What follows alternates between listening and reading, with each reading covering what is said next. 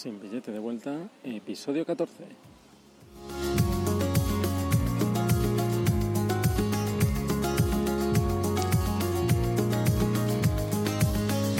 Estás en el podcast donde te contaré mis experiencias de trabajar viajando. Hoy hablaré sobre una novedad y una noticia inesperada que quizá cambien el rumbo de este viaje.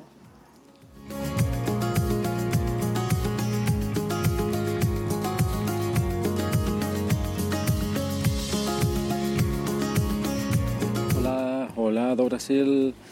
Hoy martes amanezco como de costumbre. Estoy en el Kera Hostel donde acordé eh, hacer el trueque de fotos 360 a cambio de hospedaje por unos días. Y bueno, me comienzo con mi rutina diaria de trabajo, bien temprano en la mañana, tipo 6, a- tipo 6 me levanto. Y al ratito llega el, el manager con el que habíamos hecho el acuerdo y me cuenta que, bueno, por lo visto no había revisado bien su agenda, el calendario de reservas y que tiene una serie de días eh, todos ocupados desde mañana miércoles hasta el fin de semana y que para esos días pues tendría que buscarme otra opción y luego volver después para continuar. En primer lugar es una sorpresa para mí, pero es lo que hay, así que eh, habrá que adaptarse.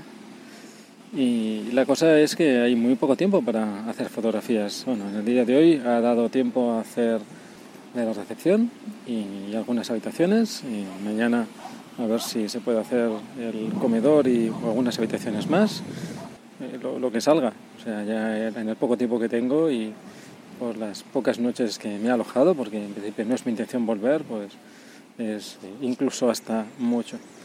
Así que yo sin estrés ninguno y lo único que, bueno, eh, hay que pensar qué hacer y poco tiempo para ello. La otra novedad importante es que una gran amiga con la que compartí una buena parte de mi vida, pues se ha incorporado a mi viaje para estar conmigo unas semanas. Ella se llama Silvia, está residiendo en Bolivia allí hay una situación bastante delicada que voy siguiendo de cerca porque tengo eh, muchos amigos allá. Eh, la cuestión es que eh, las calles están bloqueadas en muchas ciudades y no es posible trabajar para muchas personas o hay una gran reducción de, de trabajo porque no llegan muchos suministros. Los precios están subiendo, está habiendo cierta inseguridad para moverse por las calles, no es que sea de extrema peligrosidad, salvo algunas zonas puntuales, pero no, no es tranquilo en estos momentos vi- vivir por allá. Hay personas que lo llevan mejor que otras, en el caso de Silvia no lo está llevando nada bien.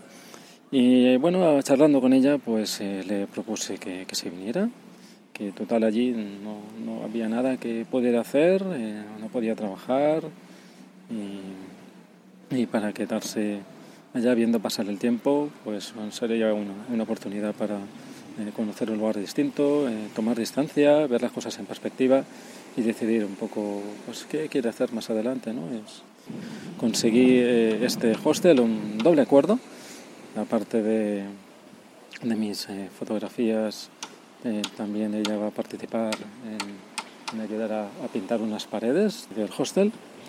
Y, y así de esta forma, pues bueno, ambos tenemos eh, el alojamiento.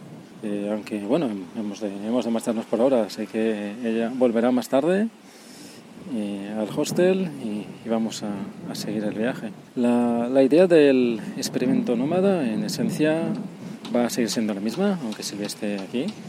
Eh, aunque seguramente esto va a afectar al viaje y estoy seguro que para bien. Mañana vamos a tener que estar dejando el hospedaje, como a ella no le gusta nada Sao Paulo, lo que está viendo aquí, ya ha estado viendo fotos de otros destinos, eh, especialmente Río, dice que es muy muy bonito, entonces lo estamos planteando como la opción eh, para ir allá. Mañana vamos a ver diferentes opciones, tengo un amigo que vive por allá cerca, así que vamos a valorar esa posibilidad.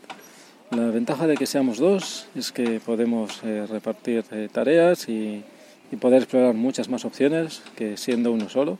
Y entre los dos vamos a seguramente conseguir algo que nos vaya muy bien. Presiento que soplan vientos muy muy favorables y bueno, vamos a ver hacia dónde nos llevan. Hasta entonces, un abrazo en la distancia. Chao, chao.